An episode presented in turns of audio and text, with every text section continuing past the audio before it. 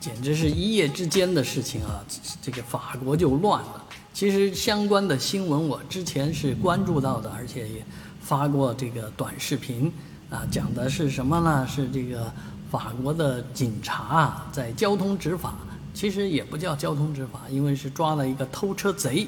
啊，十七岁的阿尔及利亚裔的这个偷车贼，其实阿尔及利亚或者中东啊，黑人啊，在法国基本上都扮演这样的角色，因为他们的收入低微，教育程度比较低啊，人群又处于那样的一个人群，所以啊，偷盗啊、抢劫啊是经常的事情。而这件事情呢，警察的反应是过激了啊，因为他在截停这个十七岁少年所驾的这个。呃，被偷来的汽车的时候呢，就对这个小孩说：“我要一枪崩了你啊，把你的头爆爆头啊！”，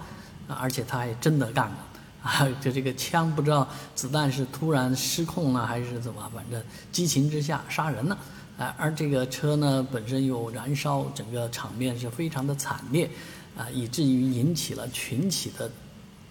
愤怒啊！整个愤怒燃烧法国全境。啊，特别是南部啊，以马赛为周周围的地方，啊，那这个事情本来是法国人的自己的事情，但是，啊，城门失火殃及池鱼，啊，中国的旅行团受到了影响，啊，有旅行团呢就被这个砸了车玻璃。我看了一下那个车的车身上的广告，应该是波兰来的这个大巴车，旅游大巴，然后据说还有人想上到这个。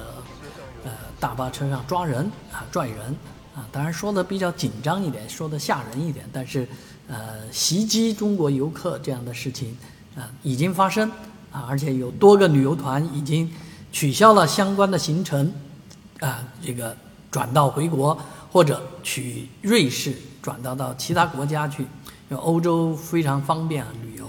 啊，那